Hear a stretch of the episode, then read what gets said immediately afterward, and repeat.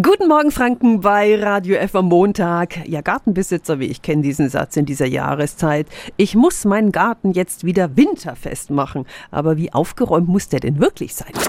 Radio F. Jetzt Tipps für ganz Franken. Hier ist unser Wiki Peter.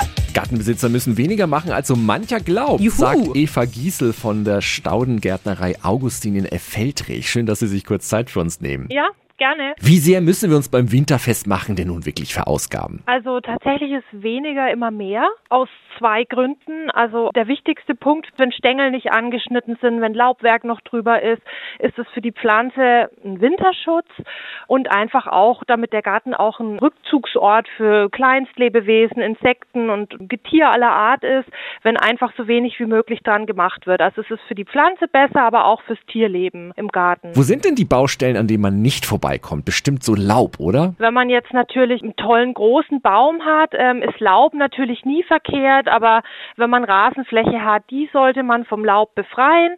In Beeten wiederum äh, darf es durchaus dann ein bisschen früher liegen bleiben, damit da so ein bisschen die Natur arbeiten kann. In den Beeten muss man jetzt nicht jedes einzelne Blatt raussammeln. Vielen Dank an Gartenexpertin Eva Giesel. Lassen Sie also einfach mal die Natur machen in Ihrem Garten über den Winter. Alle Infos finden Sie auch nochmal auf radiof.de. Tipps für ganz Franken von unserem Wiki Peter. Täglich neu in Guten Morgen Franken um 10 nach 9. Radio F.